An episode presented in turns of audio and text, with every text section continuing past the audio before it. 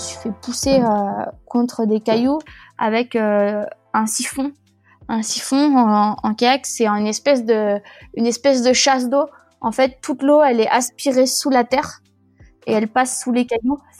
Et euh, bah, j'étais coincée, j'ai essayé de m'en sortir. Bah, j'ai posé mes sacs, ma pagaie, puis j'étais bloquée. J'ai essayé de me dire, ah, je vais clipser mon bateau, je vais sauter sur le caillou, puis je vais le sortir de l'eau. Et en fait, au moment où j'ai essayé de faire cette, cette manœuvre-là, bah, qui était, c'était naïf en fait de penser que, j'allais réussir, mais je me suis fait aspirer euh, bah, sous l'eau. Euh, et c'est un peu le, un des pires scénarios euh, qu'on peut avoir en, tant que kayakiste parce que à partir du moment où tu t'es aspiré sous l'eau dans, dans, une sorte de tunnel, tu sais jamais trop si ça sort au bout. La difficulté, c'est que vu que j'étais toute seule et que là j'avais j'avais ma pagaie, un sac étanche sur un, sur un rocher, mon kayak que j'avais poussé loin devant moi, euh, donc j'étais toute seule euh, sur une rivière en Himalaya en train de nager euh, comme une débile après mon kayak pour essayer de récupérer mon matos. C'était le deuxième jour.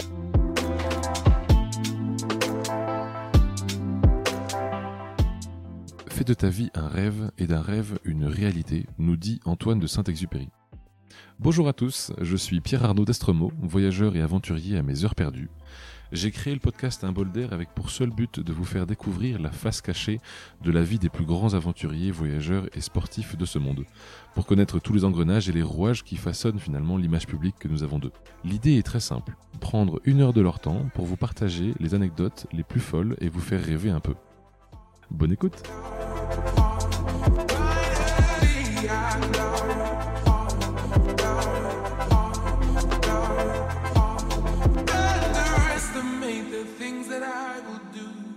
Bonjour à tous, aujourd'hui j'accueille Nouria Newman. Bonjour Nouria. Bonjour.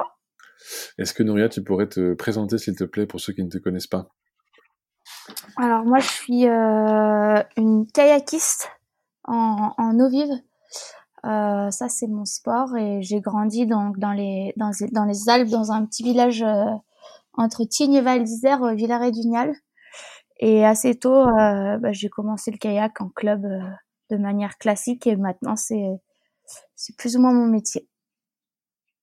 Et alors, euh, tu dis que ça commence assez tôt. Euh, qu'est-ce qui, qu'est-ce qui déclenche le... En montagne, qu'est-ce qui déclenche l'intérêt pour le kayak et pas pour le ski, par exemple? Alors, j'ai bah, j'ai fait les deux. Euh, D'abord du ski et ensuite du kayak. Et en fait, j'ai commencé le kayak grâce au Playmobil. Euh, moi, je devais avoir 3-4 ans. Euh, j'étais fan, mais absolument fan de, de, Playmobil. Je me levais à 4 heures du mat euh, pour jouer en cachette euh, au Playmobil, du coup. Et un jour, il y a des copains de mon père qui sont arrivés à la maison avec un gros kayak en plastique sur le toit de leur voiture. Et euh, moi, dans ma tête d'enfant de 4 ans, je me suis dit, mais ça, en fait, c'est, c'est juste un, un méga Playmobil géant. Donc, j'ai demandé à mes parents si je pouvais en faire. Et euh, ils ont dit non parce que je savais pas nager. Donc je pense que euh, l'aspect jouet plus euh, l'interdiction et le refus, c'est ce qui m'a vraiment donné encore plus envie d'en faire. Et, et, ça commence à quel âge du coup? À quel âge quand tu commences à avoir le, je sais pas si c'est as le droit de le faire à partir d'un certain âge. Il faut juste savoir nager ou est-ce qu'il faut peut-être une corpulence minimum? Alors en fait, ça dépend, ça dépend vraiment des clubs. Euh, donc moi, j'ai pu commencer à 5 ans bah parce que j'ai pris des cours de natation euh, tout l'été qui a suivi euh, justement le, le, refus de mes parents. je suis rentrée à la maison avec avec mon canard jaune, écusson, le certificat que que je savais nager 50 mètres toute seule, c'est l'aller-retour de la piscine. Et, euh, et du coup, ils m'ont inscrit au club local qui prenait des plus jeunes que d'habitude. Euh, parce que le fils de l'entraîneur avait, avait le même âge que moi, donc on était un groupe de 4-5 euh, tout petits, tu vois, 5-6 ans. Euh, mmh.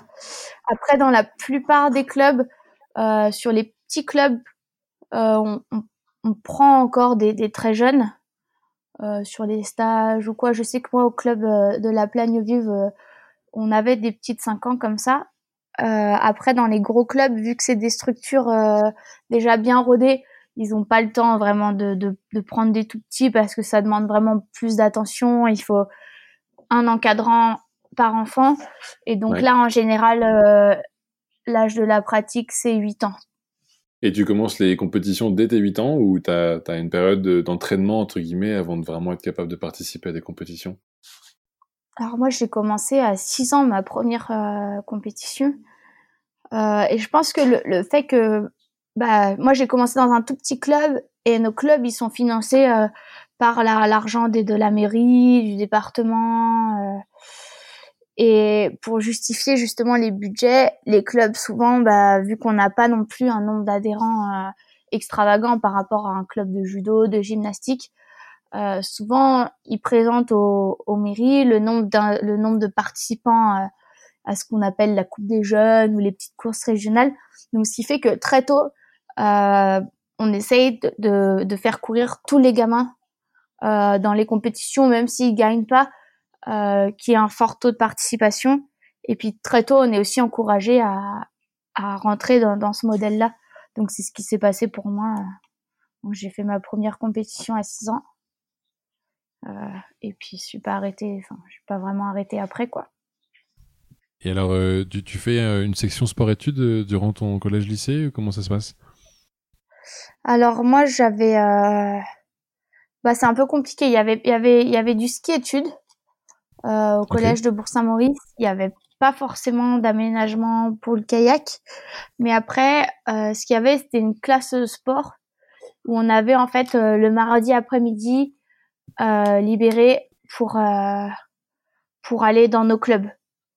Donc plutôt que d'avoir des, des emplois du temps un peu avec des trous et des heures de, de permanence, et ben en fait notre emploi du temps était plus condensé que celui des autres classes et on arrivait à avoir mhm. un après-midi libéré où on sortait du collège et on pouvait aller s'entraîner dans nos clubs. Donc j'ai fait ça au collège et euh, au lycée, euh, il y avait pas mal de pression de la fédération pour que j'aille en, pôle d'entraînement. Euh, donc mhm. c'est-à-dire une structure fédérale avec un entraîneur de slalom qui est la discipline olympique. C'est c'est tout un peu hyper bien organisé. Sauf que moi, mon pôle d'entraînement c'était à Nancy. Et euh, quand tu as grandi en Savoie, te dire je vais aller à Nancy, euh, donc à l'autre bout de la France, euh, pour m'entraîner dans des conditions qui sont relativement similaires à celles que j'ai moi, bah j'étais pas non plus prête à le faire parce que ça marchait bien pour moi. Et donc du coup, euh, je suis restée au lycée à Moutier en classe sport. Donc là, c'était une classe avec du sport en plus, une autre demi-journée par semaine et surtout des sports d'extérieur donc on avait euh, du ski de fond, du ski de rando, de la course d'orientation, euh, de la course à pied. Et euh, ça, ça me permettait bah, d'avoir un peu un cadre pour, pour faire l'endurance fondamentale.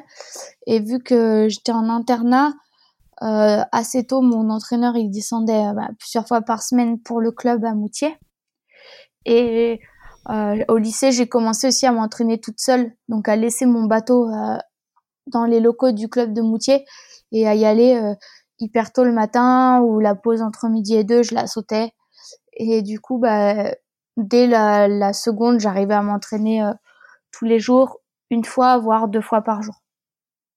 Et, et, comment tu choisis cet entraîneur du coup? Comment tu as fait Comment tu t'es décidé de travailler avec lui? Est-ce qu'il t'était attitré ou est-ce que tu as fait euh, Alors en fait, c'était juste, bah moi j'ai changé de club. J'étais au club de La Plagne et euh, c'était l'entraîneur du club de La Plagne. Donc j'ai pas choisi, mais j'ai eu énormément de chance parce que bah, c'était un super entraîneur et que ça se passait vraiment vraiment très bien euh, sur le plan bah, des entraînements et aussi sur le plan humain où, où euh, je pense enfin pour moi en tout cas c'était important d'avoir un entraîneur qui soit bon au niveau technique et qui puisse bah, bien me coacher mais aussi quelqu'un que que j'appréciais parce qu'au final on passe, euh, enfin c'est la personne que tu vois le plus quoi de ton entourage. C'est-à-dire que à partir de la seconde, mon entraîneur, je passais plus de temps avec mon entraîneur qu'avec mes parents ou mes amis. Donc il y a intérêt à bien s'entendre avec lui. ouais, c'est mieux quoi. Après ça dépend des gens. Hein. Il y en a qui qui arrivent plus à à séparer euh, bah, euh, le sportif du personnel. Moi, je sais que j'ai quand même toujours un peu eu besoin d'avoir euh, bah, d'avoir des affinités, que, que ce soit sympa, qu'on se marre à l'entraînement, parce que bah il y a des moments c'est pas toujours hyper drôle quoi. Bon, et alors à partir de quand ça commence à être un, succès? Quelles sont tes premières victoires?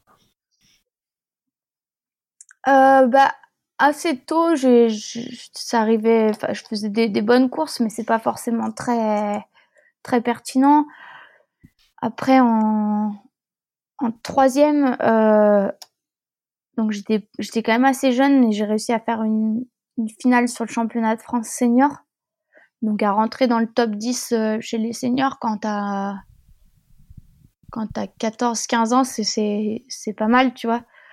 Euh, ah bah après bah de manière un peu classique, équipe de France junior, moins de 23 ans, senior avec euh, quelques succès mais surtout des des grosses contre-performances.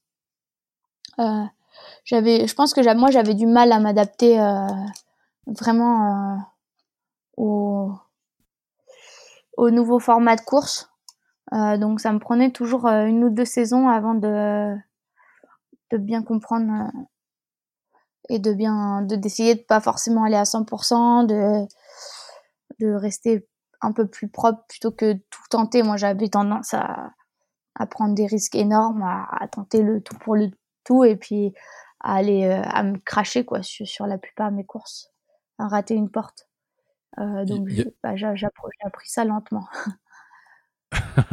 Il y a différents types de, de courses. Tu, tu, parlais effectivement de différents formats. Euh, quels, sont, quels sont les différents types de courses du coup? Alors, en, en, en slalom, euh, c'est juste euh, vraiment le, le, niveau qui change. C'est-à-dire que quand tu es en. Quand tu arrives bah, ta première année en, en, cadet junior sur un championnat d'Europe junior, moi, le niveau que j'avais pour faire une finale, il fallait que je produise un truc euh, qui était euh, bah, quasiment à mon, à mon, maximum quoi en termes de potentiel. Et puis les années d'après, quand j'ai eu, euh, quand c'était ma dernière année junior, donc t'as plus 15 ans à courir en moins 18, t'es vraiment 17 à courir en moins 18 ou 18 en moins 18 là.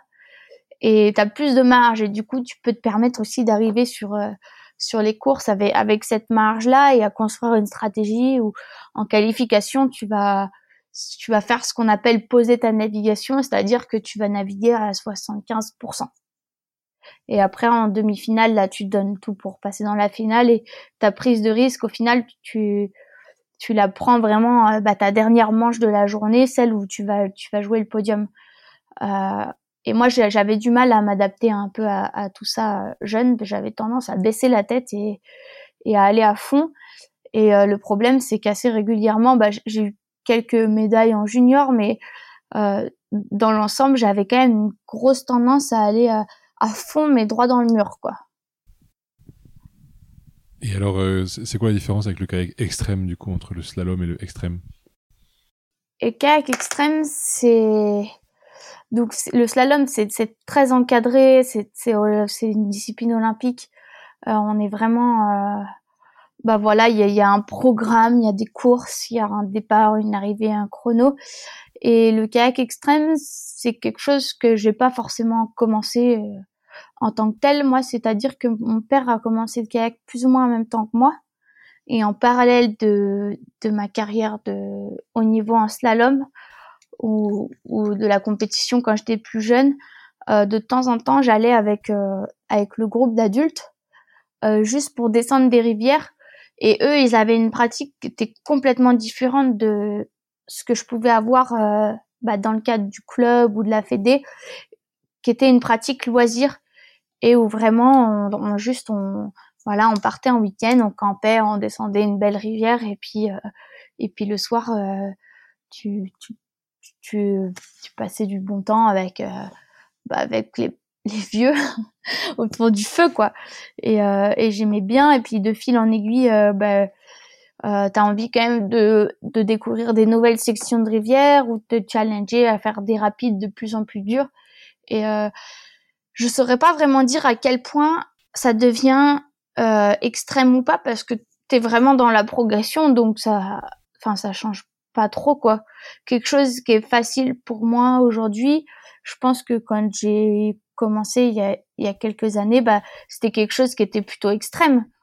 Et, et du coup, je je sais pas si le terme il, il est vraiment approprié, mais bon, tout, tout le monde l'appelle comme ça. Je crois que c'est c'est un peu aguicheur comme comme nom de discipline. Du coup, ils appellent ça kayak extrême. Et ça, par rapport au slalom, bah, t'as une dimension loisir et surtout c'est c'est moins encadré quoi. C'est plutôt plutôt libre. Et alors, euh, il y a des championnats finalement tous les ans, j'ai l'impression. Euh, tu participes assez vite euh, au championnat et t'es même sacré plusieurs fois championne du monde de kayak extrême. Qu'est-ce que ça fait du coup de de d'être championne du monde? Euh, ben moi, moi j'avais j'avais quand même fait vice championne du monde en slalom en 2013 et on a gagné par équipe en 2014 donc c'était pas non plus euh, euh, quelque chose de qui m'a qui m'a marqué. Et puis bah je sais pas si c'est le c'est cool hein, d'être champion du monde mais des fois tu vois il y a, des années où j'étais championne du monde puis j'avais pas non plus euh, une manche une manche parfaite.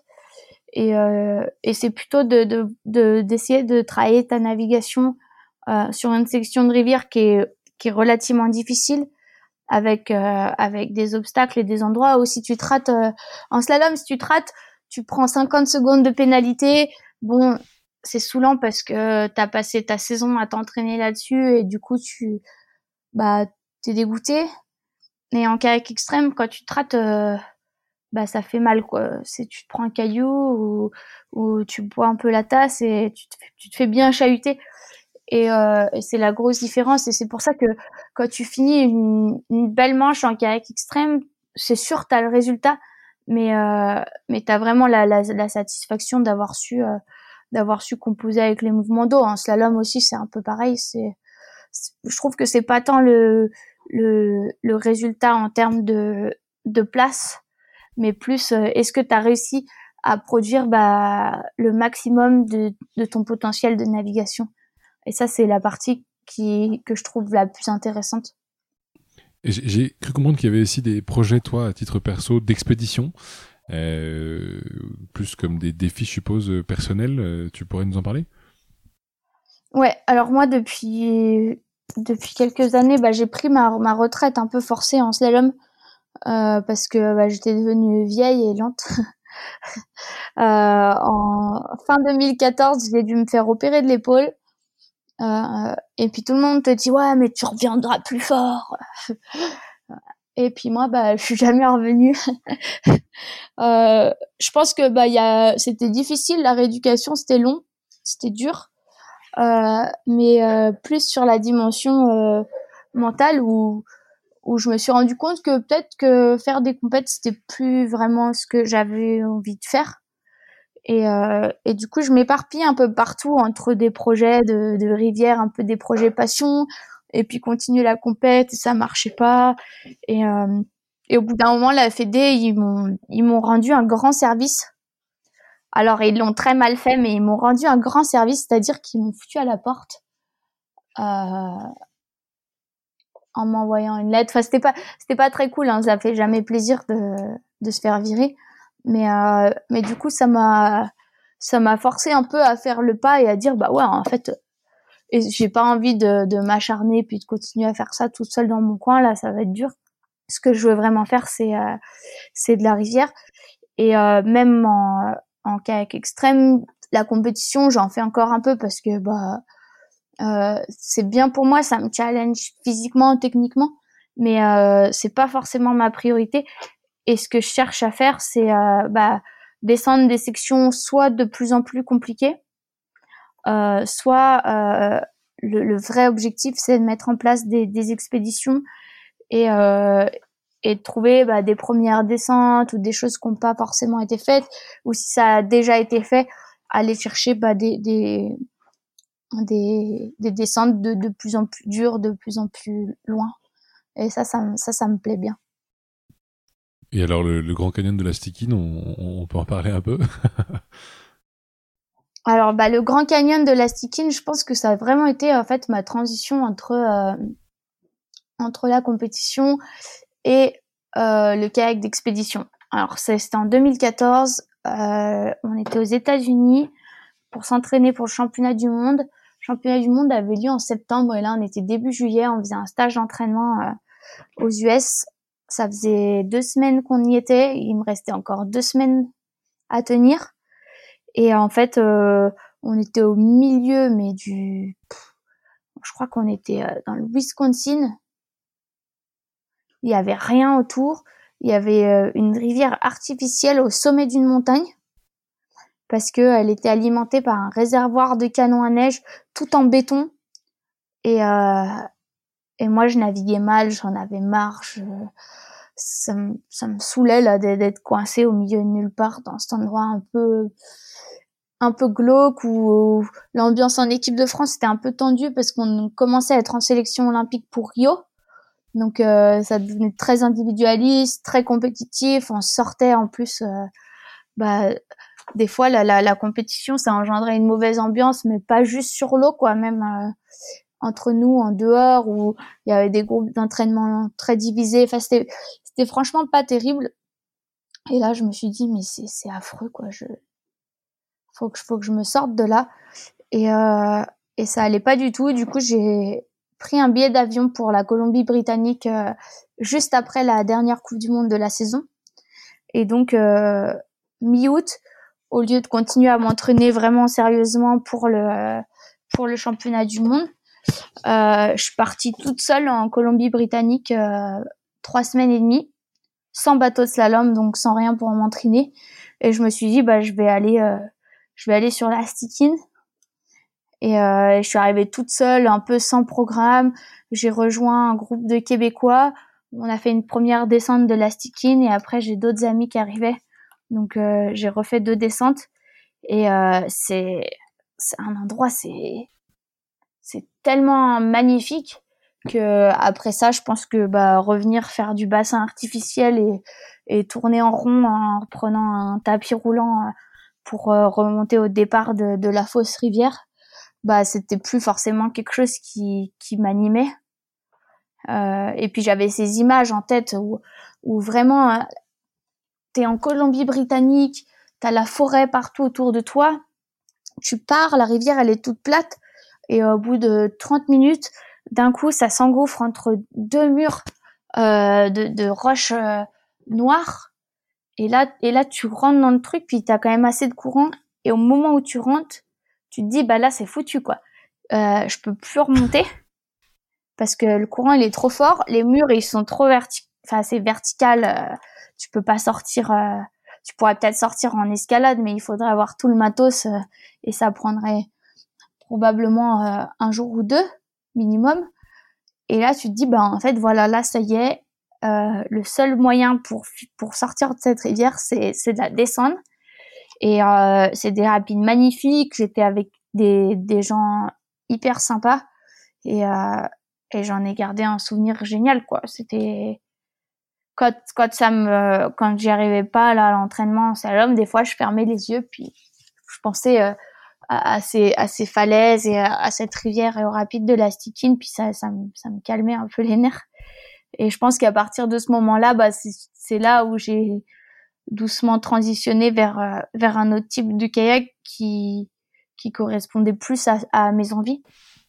Et donc, euh, bah, c'était le début de, de tout ça. Je, je suis pas assez à l'aise, mais euh, c'est quoi le terme pour te remettre dans le bon sens en kayak? Euh, L'esquimotage. Ouais. Donc en fait, quand on se retourne, quand on se retourne, euh, et ben, au lieu de sortir du kayak et de finir à la nage, euh, on a c'est une technique qui permet en fait de, se remettre à l'endroit puis de continuer euh, la descente. Et c'est hyper important sur les expéditions parce qu'on a on a tout notre matériel dans le kayak. Donc on a on a nos, à manger, notre duvet pour dormir, enfin tout ce dont on a besoin. Et donc le problème c'est que si tu te retournes et que tu sors du bateau, euh, bah il y a le risque de perdre son bateau et en plus il y a le risque de perdre bah, un ou plusieurs des sacs qui sont attachés dedans. Donc euh, c'est vraiment un type de pratique où où ces erreurs là tu peux pas les faire quoi, c'est faut, pas les faire. Après c'est sûr que ça arrive. Moi ça m'est arrivé de me rater bien comme il faut. C'est quoi le maximum de tentatives d'essai que tu as eu toi de d'esquimoter de, et puis tu arrives pas puis tu arrives pas puis au bout de combien de temps tu te dis bon tant pis je sors du kayak? Bah tu, après tu tu comptes pas trop hein, parce que tu fais tout ton possible puis au moment où, où tu sens que t'as plus d'air bah là faut que tu prennes la décision de d'abandonner. Euh, moi j'ai eu une fois euh, en, en, 2015 où en fait c'était pas des tentatives de se remettre à l'endroit mais j'ai fait un rapide et je me suis retrouvée coincée dans ce qu'on appelle un, un rouleau donc c'est un mouvement d'eau euh, hydraulique qui te retient euh, comme une sorte de, mousse à la mer, sauf qu'au lieu d'avancer, elle est statique. Et si toi tu te coinces dedans dans ton kayak, en fait tu, tournes dedans. Et des fois tu peux en sortir, tu te bats un peu, ça sort. Et des fois en fait ça sort pas. Et, euh, et moi je me suis un peu trop battue. Et au moment où j'ai voulu sortir, euh, bah, j'étais plaquée, euh, l'eau ça allait pas, j'arrivais pas à sortir. Donc ça a duré encore un peu. Finalement j'ai sorti. Puis après le le mouvement même à la nage normalement ça ça t'envoie au fond. Et puis tu prends un courant euh, au fond genre une lame de fond comme à la mer qui t'aide à sortir. Mais si t'arrives pas à aller au fond en fait tu tournes aussi à la nage de la même manière où, tu tournes avec ton kayak. C'est un peu comme être coincé dans la machine à laver quoi c'est pas pas très drôle quoi. Et euh, et là en fait euh, bah j'ai pas j'ai pas pris la décision de sortir tout de suite tu vois. Je me suis dit non là je me bats je, je, vais m'en sortir sans nager. Et euh, et c'est vrai que c'est la première fois où où je me suis rendu compte qu'il y a des fois où il faut vraiment prendre la bonne décision au bon moment parce que moi j'ai un peu traîné j'avais vraiment plus d'air. Et euh, je commençais à à tomber un peu dans dans les vapes donc euh, tu tombes dans les vapes sous l'eau euh, autant dire que c'est pas c'est pas bon quoi. Et euh, et donc ça c'est quelque chose où ouais il faut se battre un peu mais toujours se garder un peu cette réserve d'air euh, pour pouvoir euh, sortir ou faire autre chose. Ça c'est pas facile. Le mieux c'est de pas se rater. bon, on le souhaite à personne. Tu, tu, disais tout à l'heure que tu avais des sacs accrochés dans le kayak euh, et que tu partais plusieurs jours avec un sac de couchage, etc. C'est quoi la, la, la, plus longue expédition que tu as faite du coup?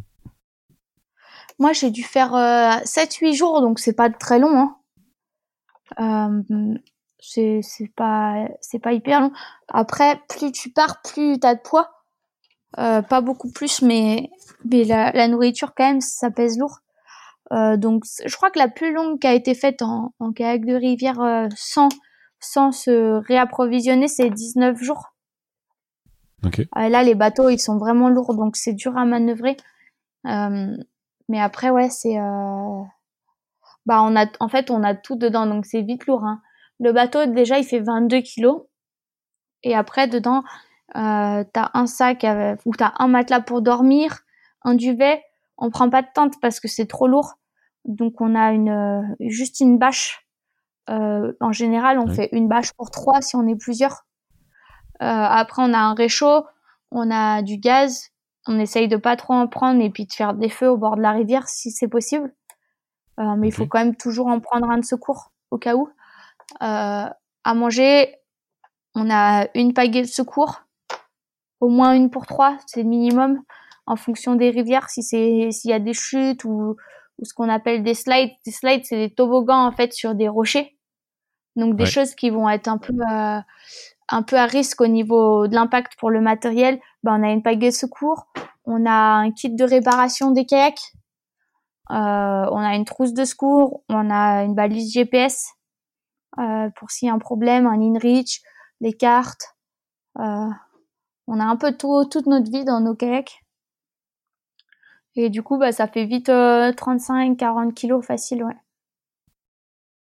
Et, et alors, tu, tu as une sécurité avec ce kayak ou pas? Est-ce que si jamais tu perds la pagaie, bah, pour le coup j'ai compris, tu la perds définitivement, mais est-ce que le kayak, tu as un leash ou un truc que tu lui as accroché?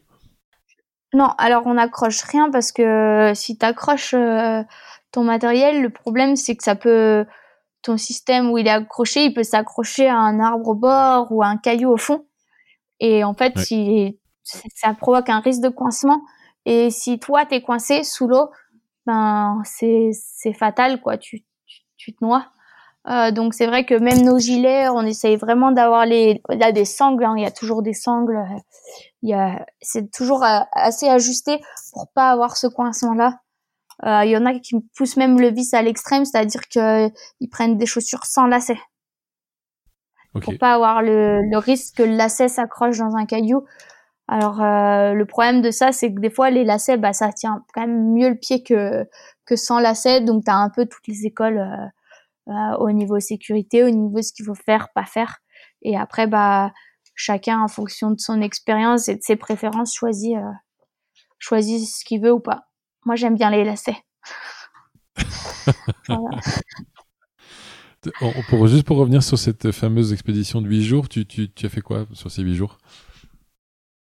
Alors sur euh, bah sur sept, j'ai fait sept jours. J'étais en Inde, euh, au Ladakh, euh, et en fait j'ai magnifique. décidé de de partir en, en solo. Euh, et puis c'est une de mes plus grosses expés, mais euh, peut-être pas pour, pas pour les bonnes raisons. En fait, c'est pour les mauvaises raisons parce que euh, alors je suis pas partie seule euh, pour me dire ouais je vais faire un solo. Et, et revendiquer quoi que ce soit. C'est juste que euh, depuis que j'ai arrêté la compétition à Salom, je me suis dit mais plus jamais je voyage dans un pays juste pour une compétition. Parce qu'on avait quand même passé beaucoup de temps à aller à un endroit, faire une compète, repartir et euh, t'as pas vu grand chose quoi. Ok. Euh, et t'as pas profité du pays, t'as pas eu le temps de rencontrer les gens. Euh, et du coup, j'avais une compétition en Inde et je me suis dit non bah c'est sûr que je reste en Inde plus longtemps. Et on a monté un projet d'une autre expé dans l'état de Kerala au sud de l'Inde pour découvrir des nouvelles rivières. Et euh, il y avait des niveaux d'eau assez élevés, des, des risques de crues. Donc nous, en général, euh, c'est top pour nous parce que ça nous permet d'explorer d'autres sections ou faire des trucs classiques qui deviennent vraiment durs. Mais euh, les autorités indiennes, euh, ils nous ont pas accordé euh, nos permis, alors qu'on était sponsorisé par par l'office du tourisme de l'État de Kerala. Ils nous ont bloqué nos permis. Euh, Il y avait nos noms euh, dans tous les les postes euh, police et les contrôles bah, de la région. Et du coup, on a passé deux semaines plus ou moins à se faire arrêter par la police ou ou les gardes forestiers ou ou les maires ou les trucs comme ça. Donc c'était assez frustrant en fait euh, bah, d'essayer de monter un projet d'exploration et de se faire un peu saboter par euh, par un de nos partenaires qui était qui était le gouvernement local. Euh, donc on a quand même réussi à faire une ou deux descentes en contournant les règles. On s'est fait arrêter par la police. une fois, on a vraiment fini au poste et ça sentait pas bon. Moi, j'étais là bon. Je demandais à l'officier si, si je devais appeler mon ambassade tout de suite. Et puis après, ça s'est vite calmé. euh, on a fait des selfies avec avec la police et puis ils nous ont laissé partir. Euh, ça, ça, je pense qu'en France, ça marche pas, tu vois. J'ai jamais essayé. Euh, en général, quand je me fais arrêter par, par des gendarmes ou quoi en France, j'essaye de de pas trop la ramener. Je fais pas trop ma fière. Euh, et puis t'essayes une ou deux petites blagues, ça ça marche pas du tout quoi. Euh, alors que les Indiens quand même, ils, ils sont ils sont plutôt relax. Mais après, ça dépend, ça dépend du, du gendarme que t'as, quoi. Les pires, les pires, je pense, c'est les Chinois. La police chinoise, c'est là, là, tu, tu, tu rigoles pas, ils, ils sont pas drôles, ils sont, et puis, euh, ils veulent pas de selfie, eux. hein. S'ils peuvent, euh, s'ils peuvent te, te latter direct, ils le font. Euh, et du coup, ouais, on n'a pas, on n'a pas pu naviguer. Euh, moi, ça me saoulait un peu parce qu'il y avait tout le temps du monde. euh, C'était hyper, euh, les gens étaient très intrusifs. C'est-à-dire que déjà, ils nous dénonçaient à la police, les Indiens, ce qui fait pas trop plaisir. Mais bon, après là, je comprends, en fait, tout le monde fait ça. En ce moment, les gens font pareil, ils dénoncent à la police. Euh, c'est assez, euh, assez bizarre comme, comme démarche, mais euh, donc ils nous dénonçaient. Et puis euh, même quand t'arrivais à un endroit, ils, ils touchaient ton matos. Moi, j'ai un, j'ai une poche à l'avant de mon gilet euh, qui est quand même juste euh, bah, au niveau des seins, tu vois. Puis t'avais des gars qui arrivaient, qui m'ouvraient ma poche et qui regardaient ce que j'avais dans mes poches, quoi. Des gens que je connaissais absolument pas. Euh, et donc, bah, c'était un peu oppressant d'avoir d'avoir tout le temps des gens et, qui, viennent tout le temps parler ou, ou toucher ou prendre des selfies. Et je pense que là, c'est quelque chose qui est, il y a une grosse différence culturelle où moi j'avais, du mal à m'adapter. Je me suis dit, vas-y, là, on a, on a rien fait en Inde. Euh, je déteste cet endroit. tout le monde en dit le plus grand bien, donc je vais, je vais rester, je vais changer d'endroit, je vais aller en Ladakh, je vais faire cette expédition dont on m'a parlé toute seule, comme ça j'aurai la paix, j'aurai personne. Et, euh, et peut-être que peut-être que ça ira mieux avec l'Inde et que en, vrai c'est un beau pays. Et du coup j'ai un peu planifié ça à la dernière minute. Et, euh, je suis partie toute seule. euh, en faisant pas mal d'erreurs euh, avant même de partir où euh, on a des combinaisons étanches qu'on appelle des dry suits donc qui nous maintiennent quasiment secs. Et donc c'est hyper important d'avoir ça quand tu vas dans des rivières où il fait froid parce que bah l'hypothermie ça arrive assez vite. Et donc quand tu as la dry suit que tu restes au sec ça te change la vie quoi. C'est un niveau de confort au-dessus puis ça t'apporte quand même pas mal de sécurité beaucoup moins de fatigue euh, et j'avais pas ça parce que les douanes ils savaient pas ce que c'était donc ils me l'avaient gardé. Après les problèmes avec la police j'avais des problèmes avec les douanes. Euh, et puis euh, et puis j'ai planifié ça un peu un peu bah j'avais pas trop d'argent pas trop de budget donc un peu un peu à l'arrache aussi. Euh, j'ai acheté une carte en fait euh, les courbes de niveau sur ma carte euh, elles étaient fausses donc à chaque fois que je fais on fait des calculs de dénivelé en fait ça nous donne une idée de si la section de rivière qui arrive elle va être dure ou pas. Et en fait à chaque fois j'étais ah bah ouais c'est tranquille. Et j'arrivais dans des trucs durs tu vois ou l'inverse. Et, euh, et je comprenais pas. Et puis je me disais mais oh là là mais t'es vraiment nul quoi. T'aurais franchement dû faire un effort sur les maths au lycée et euh, du coup je refaisais les calculs je refaisais les calculs. Puis au bout d'un moment je me suis rendu compte que bah plus tard que ma carte elle était fausse quoi quand j'ai tout refait avec l'ordi euh, sur Google Earth euh, je me suis rendu compte que c'était la carte qui était fausse et toutes les courbes de niveau elles étaient elles étaient mal placées au niveau de la rivière quoi euh, il manquait des ponts, enfin c'était un peu compliqué. Après, bah, pour aller à la rivière, j'avais rendez-vous à 5 heures du mat avec avec les, les, les, deux personnes qui allaient me déposer. Et quand je suis arrivée à 5 heures du mat au point de rendez-vous, bah, le gars qui devait conduire la voiture, il était ivre mort. Donc on est parti à 11 heures parce qu'il pouvait pas se lever. Et du coup, tu prends du retard et tu cumules un peu les, les conneries. Et, euh, et la plus grosse connerie, bah, c'est moi qui l'ai faite, c'est que j'étais pas bien acclimatée, j'avais un peu le mal d'altitude, je faisais pas gaffe, j'étais pas, j'étais pas bien concentrée. Et en fait, euh, bah, je suis partie dans un rapide euh, sans repérer. Et, euh, et c'est un rapide, bah, j'aurais dû déjà savoir qu'il y avait un rapide difficile à cet endroit-là. Mais, euh, mais les, mes recherches, je les avais fait un peu vite fait. Euh, pas enfin, j'avais pas une très bonne connexion internet. Je, bref, encore une petite erreur.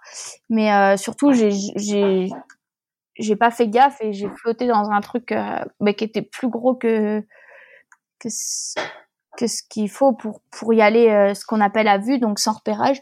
Et donc j'ai pas repéré. Je me suis fait pousser euh, contre des cailloux un espèce de promontoire rocheux avec euh, un siphon. Un siphon en, en kayak c'est une espèce de une espèce de chasse d'eau. En fait, toute l'eau, elle est aspirée sous la terre et elle passe sous les cailloux. Et euh, bah, j'étais coincée, j'ai essayé de m'en sortir et euh, j'ai essayé de, de bah, j'ai posé mes sacs, ma pagaie, puis j'étais bloquée. Essayé de me dire, ah, je vais clipser mon bateau, je vais sauter sur le caillou, puis je vais le sortir de l'eau. Et en fait, au moment où j'ai essayé de faire cette, cette manœuvre-là, bah, qui était, qui était un c'était naïf en fait de penser que, que j'allais réussir, mais je me suis fait aspirer euh, bah, sous l'eau. Euh, et c'est un peu le, le, un des pires scénarios euh, qu'on peut avoir en, en, tant que kayakiste parce que à partir du moment où tu te fais aspirer sous l'eau dans, dans, une sorte de tunnel, euh, tu sais jamais trop si ça sort au bout. Euh, et donc là, bah, c'était la, la, la, pire situation possible. J'ai eu, j'ai eu beaucoup de chance, c'est que bah, je suis sortie euh, assez rapidement au bout. La difficulté, c'est que vu que j'étais toute seule et que là j'avais j'avais ma pagaie, un sac étanche sur un, sur un rocher, mon kayak que j'avais poussé loin devant moi, donc j'étais toute seule sur une rivière en Himalaya en train de nager comme une débile après mon kayak pour essayer de bah, de récupérer mon matos. Et euh, et ça c'était pas facile, ouais. Et du coup c'est devenu un peu dur très vite. C'était le deuxième jour. C'était le deuxième jour, ok. Tu, tu, euh, quand tu te fais aspirer comme ça, du coup, ton premier réflexe, c'était quoi? C'était de sortir du kayak et euh, d'attendre que le siphon te ressorte à la surface? Ouais, alors sur le coup, sur le coup, euh, à partir du moment où je me suis fait bloquer, jusqu'au moment où j'ai récupéré toutes mes affaires, en fait, c'était pas, c'était pas très dur parce que j'avais pas le choix, j'avais pas d'autre choix que de faire tout ce qui était possible pour m'en sortir. Donc là, en fait, c'est vraiment, bah, là, pour le coup, c'était juste, euh, je, me battais, quoi. je faisais vraiment d'étape en étape. Ok, je suis coincée. Est-ce que j'arrive à sortir euh, et rejoindre le lit de la rivière? Non. Euh, comment, c'est quoi mes options? Et puis tu choisis tes options. Ok, là, j'ai un caillou, peut-être je peux monter dessus. Et puis tu fais tout le temps. Et au moment où je me fais aspirer, bah, je, je sais que que c'est que, c'est pas bon quoi mais mais voilà qu'est-ce que je fais pour pour euh, minimiser mes chances de rester bloqué en dessous, bah, je pousse mon bateau le plus loin possible de moi, puis j'essaye de nager au fond. Et dès que je sens un peu des cailloux, je me pousse loin des cailloux. Euh, donc tu fais ça, tu sors. Une fois que tu sors de l'eau, bah t'es content parce que t'es pas coincé dans, dans, le siphon, dans le tunnel. Et, euh, et là tu te dis, ouais mais là en fait, euh, si je perds mon bateau, je suis foutu. Donc tu, tu nages de toutes tes forces pour récupérer ton matos. Et en fait, c'est vraiment seulement euh, bah quand même assez longtemps après parce qu'il a fallu que que je remonte la rivière à pied en kayak pour récupérer mon sac étanche qui avait euh, ma balise GPS, ma carte, euh, le téléphone, ma carte bleue, mon passeport, enfin tout quoi, le permis militaire. Euh, et, euh, et c'est seulement à ce moment-là où j'ai vraiment dû, bah une fois que tout était fini, ou au final c'est là où tu fais voilà en fait, bah c'était chaud euh, j'ai eu de la chance et puis tu t'en veux terriblement. Et puis c'est à partir de ce moment-là où moi j'ai vraiment commencé à, à être en colère après moi-même puis à avoir peur quoi. À réaliser ce qui venait de se passer et, et à réaliser que j'avais eu beaucoup de chance. Et puis et là ce qui est compliqué c'est que bah c'est un peu comme sur la stickine t'as pas trop le choix. Toi t'as le seul moyen de de te sortir de là c'est de continuer à descendre. Sauf que bah moi j'étais quand même pas très très loin de l'hypothermie, j'avais vraiment froid. Et puis j'avais surtout peur euh, et j'étais en état de choc quoi de ce qui venait de se passer. Et c'est là où les cinq jours d'après euh, ils ont été très compliqués et pas forcément enfin même pas particulièrement le kayak le c'était dur parce que j'avais peur mais après bah j'ai j'ai réussi à me remettre dedans. Mais même euh, j'avais peur du noir en fait. Des trucs tout cons quoi. Ou puis tu te sens seul aussi parce que t'étais un peu tout seul bah, de fait, euh, t'avais même pas un moyen de joindre éventuellement quelqu'un euh, ce jour-là pour euh, te dire bon, J'avais bah... j'avais un InReach. En fait, tu peux envoyer des, des textos via la balise InReach. Alors normalement, dans cette région de l'Inde-là, les t'as pas le droit au téléphone satellite. Puis là, tu joues un peu avec avec la limite encore de la légalité. ce qui était mon le thème de mon voyage en Inde, j'ai l'impression de jouer un peu avec les règles. Mais euh, j'étais quand même en, en contact avec euh, avec ma maman, sauf qu'elle savait pas que j'étais toute seule. Donc en fait, les messages que je lui envoyais, c'était euh, bien arrivé au camp 4, tout va bien, un bisou. Et puis il était hors de question que que je dise avec qui que ce soit ce qui venait de se passer, quoi. Parce que tu sais que bah t'es tout seul et franchement t'aurais bien besoin d'en parler. Sauf euh, en en parlant à quelqu'un qui est pas là, tu les mets dans la pire situation possible, quoi, d'angoisse, de, stress. Et donc ce serait, euh, bah, ce serait encore pas. déjà, ce qu'on fait, c'est fondamentalement égoïste, comme ça, de, partir puis de mettre tes proches dans une situation où, ils s'inquiètent. Mais euh, là, ça aurait été le, paroxysme de, de l'égoïsme où tu fais ce qui est bon pour toi, quitte à faire à les mettre dans une situation bah, hyper inconfortable, quoi parce qu'ils ont pas, il n'y a pas d'information quoi. Bah, du coup, je lui ai rien dit. Comme ça, elle s'inquiétait pas. Mais j'avais quand même un moyen de communication si jamais euh, les choses elles tournent très mal. Et ça t'a pas euh, vacciné cette euh, Bah ça m'a pas vacciné parce que bah ça c'était dur. Mais et puis tu, tu, poses quand même des questions, hein, de dire est-ce que ça vaut vraiment le coup, mais qu'est-ce que je fous là? Là, t'as peur, t'as froid. Est-ce que c'est forcément hyper intelligent? Et puis euh, j'avais plein de doutes. Et à un moment donné, en fait, euh, peut-être un peu plus de 24 heures après l'accident, euh, je passe dans un dans un tout petit village et il y avait y avait des enfants, des des apprentis moines au bord de l'eau qui me font signe et qui me font signe de venir. Et au début, je me dis ouais non, là t'as pas le temps et tout, t'as déjà perdu tellement de temps entre le, le chauffeur, l'accident et tout. Et puis je me dis ouais mais t'es là, vas-y au pire au pire on verra. Et je me suis arrêtée, j'ai enlevé tout mon matos, je les ai laissés jouer avec le matos, c'était hyper sympa. Et, euh, et en fait, ils m'ont un peu sauvée parce qu'en les regardant jouer, je me suis dit, mais c'est pour ça que tu fais ça. Si, si tu t'amuses pas, si t'arrives pas à, à, à, passer du bon temps, bah, ça sert absolument à rien d'être là. Et à partir de ce moment-là, j'ai pu un peu bah, reprendre le contrôle de ce qui se passait et, et, et être un peu plus bah, juste dans l'état d'esprit, être plus positive, tu vois, vraiment profiter bah, de l'endroit, des, des rapides et dire ouais là ça c'est cool, ça c'est beau, là je m'amuse et, euh, et je pense qu'ils m'ont ils m'ont ils m'ont vraiment euh, ils m'ont vraiment sauvé. Si je les avais pas rencontrés, si j'avais fini la descente un peu dans dans des mauvaises conditions avec euh, avec euh, un peu avec mes idées noires et en ayant peur et en passant en étant stressée tout du long, bah c'est sûr que là peut-être ça m'aurait vacciné. Mais du coup non. Et t'en as refait depuis des expéditions? Euh, Ouais, ouais, on a refait pas mal là. C'est ça, c'était en 2018. Euh... Ouais. Et puis fin 2018, je suis partie, euh, j'ai repris une formation à Paris.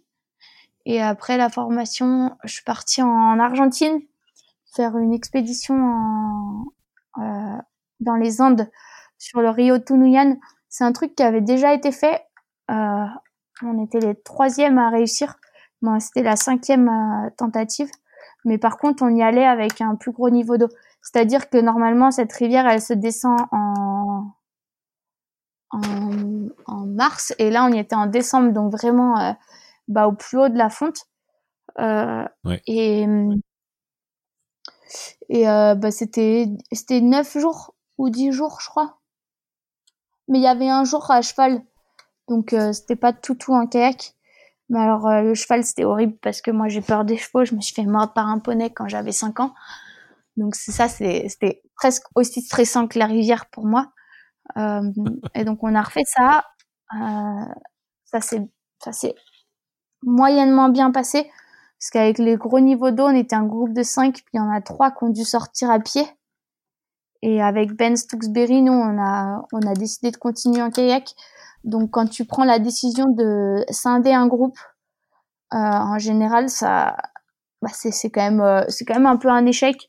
Puis ça crée des tensions. Enfin, c'est jamais, c'est jamais l'idéal, mais quand tu as traversé le monde entier pour faire un truc et que tu sais que tu peux le faire, mais que tu peux le faire à deux, mais pas à cinq, parce que les trois autres, ils sont pas forcément prêt ou dans des bonnes dispositions, ben c'est une décision un peu compliquée à prendre.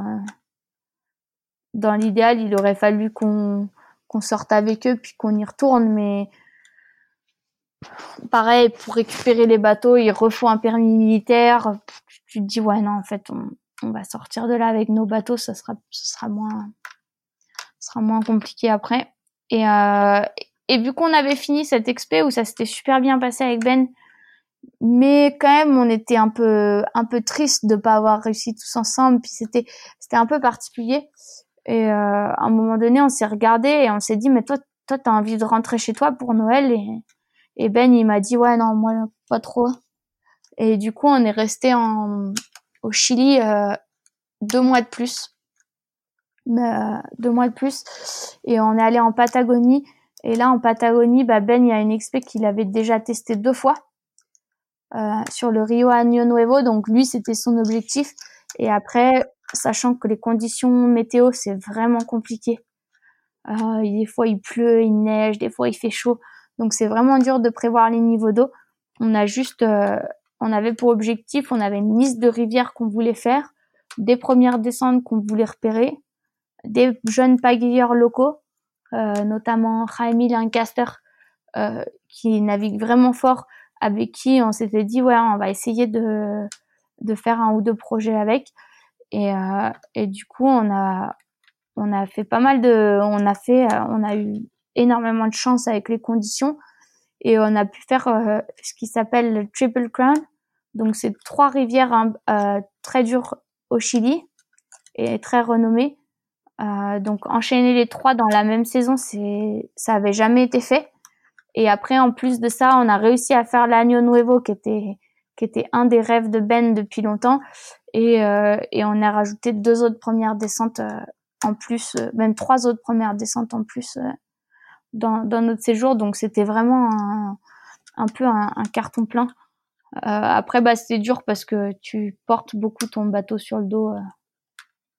Des jours et des jours de marche avec le bateau, mais bah, de toute façon, maintenant, pour faire pour faire des premières descentes, souvent quand même, il faut, il faut aller loin, quoi, et marcher. Et tiens, en, parlant de, de, ce transport de bateau, euh, j'ai d'imaginer euh, euh, toi arrivant à l'aéroport, euh, ça ressemble à quoi? Comment tu balades ce bateau? Bah après, j'ai quand même l'habitude de, enfin quand, quand tu portes ton bateau euh, avec tout ton matos dedans pendant trois jours, on a un espèce de sac à dos euh, mais bon, le bateau, il est à 40 kilos. Donc, c'est un peu dur. Et donc, à l'aéroport, euh, ben, j'ai mes petites, euh, j'ai mes petites techniques. J'ai un sac à ski à roulette avec mes pagaies et tout mon matos que je peux traîner. Et après, j'ai que ça, mon sac à dos normal et mon bateau sur l'épaule. Donc c'est lourd, mais mais ça marche plutôt bien. Après, des fois, quand je suis vraiment fatiguée, je le mets en travers sur le caddie et, euh, et ça, c'est dur. Les gens dans les aéroports, ils se poussent pas. Tu sais, ils te regardent galérer, puis personne ne se pousse. Euh, donc ça, c'est pas forcément drôle. Euh, pareil, prendre un, bus ou un transport en commun en France avec, euh, ben, je peux pas avec le kayak, mais des fois, tu sais, j'ai mon sac avec mes pagaies et, euh, les gens, ils se poussent pas, quoi, ils t'aident pas. Et, euh, et en Amérique latine, c'est assez cool parce que bah, surtout quand t'es une fille, il y a une culture quand même très macho. Et, euh, et des fois, c'est pratique parce que du coup, les gars, ils se sentent obligés de t'aider. Et donc, bah, t'as tout le temps quelqu'un qui t'aide un peu avec ton sac ou qui demande aux gens de se pousser.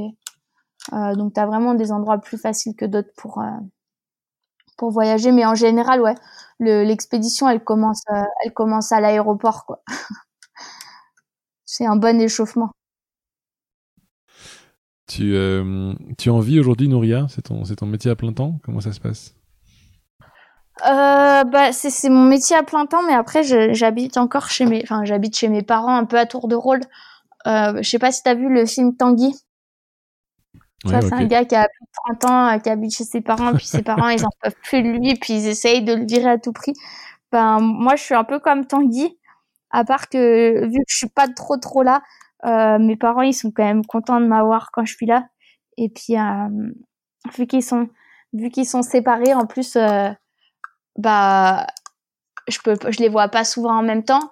Donc euh, bah c'est vrai qu'ils sont qu'ils sont j'ai de la chance parce qu'ils sont contents de me voir quand je rentre et euh, du coup bah j'ai ouais j'ai 28 ans puis j'habite euh, j'habite encore chez mes parents et et c'est ce qui permet de enfin c'est ce qui me permet de continuer à faire ce que je fais parce que bah c'est sûr j'ai des sponsors, j'arrive à peu près à en vivre, c'est-à-dire qu'à la fin de l'année euh, avec ma SARL, j'arrive à équilibrer le truc puis à pouvoir planifier euh, d'autres projets pour l'année d'après. Mais c'est vrai que bah, je mets pas beaucoup d'argent de côté, voire pas du tout. Et, euh, et c'est rendu possible parce que bah, j'ai pas de loyer à payer et que j'ai quand même un, un, point de chute en France. Sinon, ce serait vraiment vraiment compliqué. Donc ouais, c'est j'en vis, mais c'est aussi parce que j'ai deux parents hyper cool euh, qui qui me j'ai une chambre d'amis euh, dans, dans bah, chez ma mère c'est chez nous. Puis j'ai une j'ai une chambre chez mon père aussi donc euh, bah c'est j'arrive à, à en vivre euh, j'arrive à en faire toute l'année. J'en vis pas vraiment mais je fais la chose que j'aime le plus au monde au quotidien. Donc j'en vis un peu quand même. Hum, si euh, tu dis que t'en vis, euh, dans le sens, excuse-moi, tu vis que t'en fais toute la semaine, euh, toute l'année, euh, ça ressemble à quoi du coup ta journée du jeudi? Bah en, en général, j'ai pas de journée du jeudi parce que vu que je fais plus trop de compètes, j'ai plus vraiment de, de programme d'entraînement bien précis. c'est juste bah, je vais choisir un, un endroit avec un projet euh, et puis bah, je vais essayer de, de naviguer au maximum euh, à cet endroit-là. Donc soit un projet d'expé, soit un projet de descente de rapide difficile. Mais donc en général euh, dans l'année, euh, sauf blessure et, et, contexte particulier, bah, je navigue quasiment tous les jours. Et après, en plus de la navigation, bah, t'essayes aussi de, de maintenir une, une, condition physique qui est bien. Mais c'est vrai que ben moi, même quand je faisais du slalom, euh, je suis un peu, je, suis un peu partisane du le meilleur entraînement pour le kayak, c'est de faire du kayak. Euh, alors après, c'est peut-être pas vrai, et je dis ça sans doute, enfin c'est même sûr, parce que je déteste la muscu et je déteste le travail en salle et ça me gonfle. Tu vois là, de me mettre sur un tapis à l'intérieur, il n'y a rien de, plus de plus aliénant. J'aime pas ça. J'y trouve aucun intérêt. Et donc du coup, bah, j'ai toujours été un peu partisane de dire ouais, mais le meilleur entraînement pour faire du kayak, c'est d'en faire. Et donc je passais beaucoup plus de temps sur l'eau que pas mal de monde. Par contre, en salle, euh, bah, beaucoup moins de temps du coup. Euh, et euh, je pense qu'aujourd'hui, bah, je fais toujours un peu ça. Après, euh, faut marcher pas mal. Donc pour les experts là, c'est vraiment, il bah, faut faire de l'endurance fondamentale. Donc du coup, j'essaye de bah si je peux aller faire du vélo ou marcher ou courir ou ou parce qu'il n'y a pas d'eau dans les rivières, bah je le fais. Mais c'est vrai que ma priorité absolue sur une, sur une année, c'est c'est de faire du, du bon kayak et euh, d'aller là où, où les conditions elles, sont elles sont optimales. Eh bien, t'as eu des frustrations durant ta carrière jusqu'ici, des éléments euh, que tu regrettes ou t'es triste de pas avoir fait? Bah des frustrations euh, t'en t'en as toujours quoi. Tu à partir du moment où à partir en fait je pense que à partir du moment où tu as un objectif et euh, où tu essayes d'accomplir cet objectif ou euh, où tu as des attentes bah tu as des frustrations dès que tu réponds pas à ces attentes. Et euh, je pense que des fois bah c'est c'est compliqué d'être tout le temps bon quoi. Ou euh, où il y a, eu des moments, surtout dans ma carrière en slalom, où, où mes objectifs, ils étaient très élevés, mes attentes euh, sur ce que je devais produire en termes de navigation, elles étaient, elles étaient trop hautes par rapport à ce que j'étais capable de produire. Euh, C'est-à-dire que moi, j'avais, je voulais être euh, tout le temps à 100%, mais c'est impossible, tu vois. Et puis quand t'es jeune, tu t'en rends pas compte que que c'est pas possible. Enfin, je pense que j'avais pas la maturité pour euh, pour me laisser de la place, pour euh, pour prendre des semaines de repos quand j'étais fatiguée. Du coup, j'allais quasiment au burn-out, euh, un peu par acharnement. et dans ces moments-là, tu as des frustrations parce que tu es extrêmement fatigué, euh, tu es hyper exigeant envers toi-même et euh, t'es pas capable de t'arrêter. Puis du coup, ce que tu produis, mais ça devient Enfin, tu, ce que tu fais, c'est nul, quoi. Et tu tombes dans ces cercles vicieux où ce que tu fais, c'est nul, mais tes exigences, c'est les mêmes. Elles sont trop élevées. Et du coup, tu t'acharnes et tu continues. Plus tu continues, plus tu te fatigues. Plus tu te fatigues, moins tu arrives à produire ce que tu veux. Plus ton niveau, en fait, euh, bah, de, kayak se détériore. Plus il est, il est loin de tes attentes initiales, plus tu es frustré. Et ça, ça, ça t'arrive un peu dans, enfin moi, ça m'est arrivé plusieurs fois dans ma carrière, surtout en slalom. Maintenant, en extrême, j'arrive à, à, avoir un équilibre et à vraiment avoir des moments où, où j'ai pas envie de me faire peur, j'ai pas envie de, de trop forcer et où je vais faire des choses un peu plus faciles et je profite de d'autres aspects de mon sport, euh, à bosser un peu plus de la technique que, que de faire du gros engagé parce que bah, euh, il y a, certains pageurs qui sont très très forts là-dedans et qui arrivent vraiment à, s'engager mentalement tout le temps. Moi, je sais que j'ai des retours d'expédition assez difficiles où je me dis bah là je je, je peux plus avoir peur, je suis plus capable quoi. Euh, de faire un gros rapide où tu le regardes où tu es vraiment mort de trouille et aller t'engager dedans parce que c'est quelque chose tu vois la ligne, tu en es capable. Bah il y a des y a des périodes où où je sais que j'ai besoin de faire des pauses et du coup, je fais des pauses et je me réoriente sur des sections de rivière plus faciles ou je vais faire un petit coup de slalom ou un petit coup de freestyle comme ça. où il n'y a pas de prise de risque. Mais ouais, des frustrations, il y en aura toujours. Je pense que la personne, enfin l'athlète ou même la personne dans sa vie qui dit non, moi j'ai jamais été frustré, euh, il te ment un peu, c'est pas possible quoi. C'est quoi ton prochain, euh, ton prochain défi du coup, ta prochaine expédition? Alors j'avais un, un défi euh, cette année qui aurait été de, de descendre euh, une chute euh, de plus de 100 pieds. Euh, et donc ça, ça c'était vraiment mon objectif de, de 2020, mais euh, je sais pas si ça va être possible parce qu'on on n'a pas beaucoup de chutes en France. En fait, euh, la géologie de nos rivières fait que on n'a pas beaucoup de chutes avec vraiment du fond en réception, euh, surtout pas aussi hautes et qui sont qu'on peut descendre en kayak. Euh, donc, bah, mon, mon plan c'était de m'entraîner aux États-Unis là au printemps. Donc j'étais aux États-Unis deux semaines et demie. Les niveaux d'eau étaient pas encore euh, suffisamment hauts, mais c'était bien parce que je revenais de blessure. Euh, je me suis un peu, euh, j'ai eu des, j'ai une tendinite. Donc cet hiver, en plus, j'étais en arrêt parce que j'étais blessée. J'ai repris bien, et puis là, il y a eu, bah, il y a eu le, le, le coronavirus et, et j'ai fait le choix de partir des États-Unis direct pour revenir en France juste avant le confinement.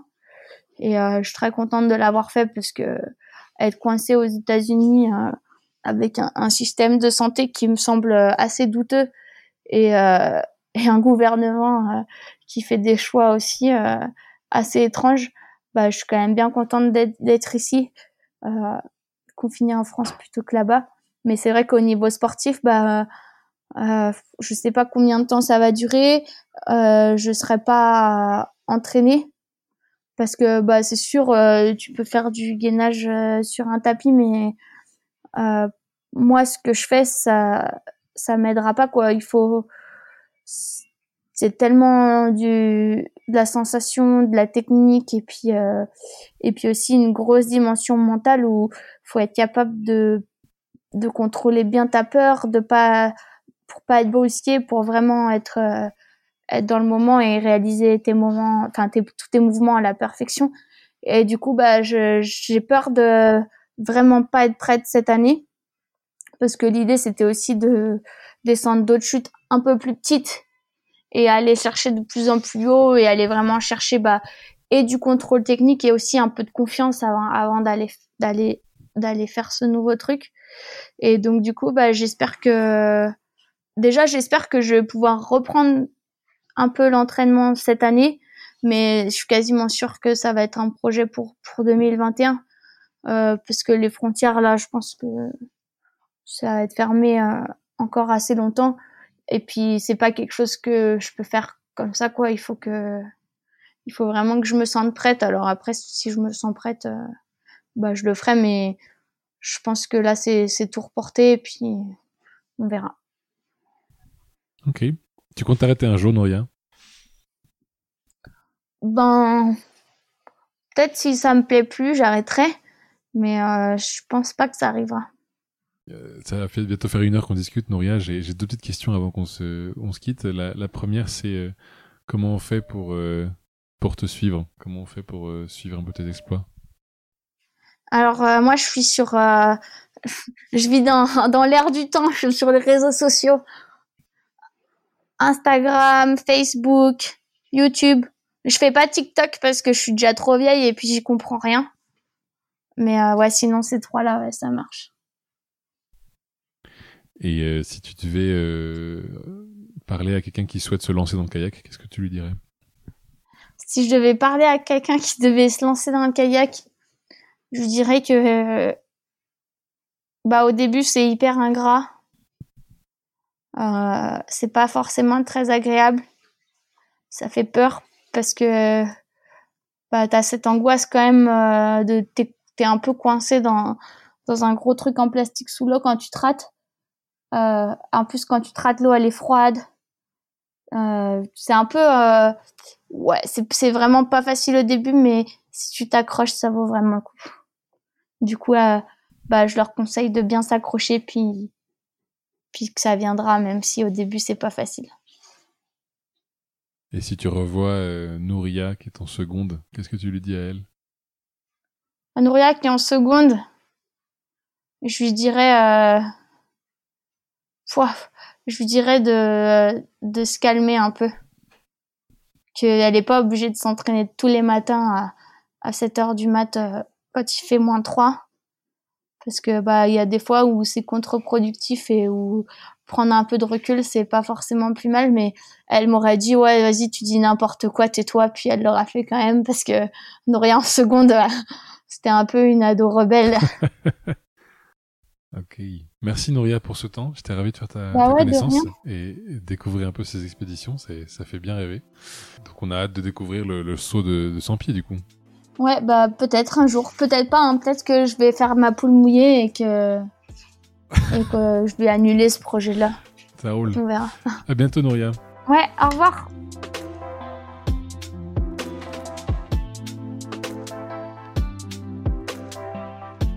Si vous avez aimé ce podcast, n'hésitez pas à le partager à au moins deux personnes pour le faire connaître encore plus. Et pour ne rien rater des prochains épisodes, abonnez-vous à la page Facebook et à la chaîne. À bientôt.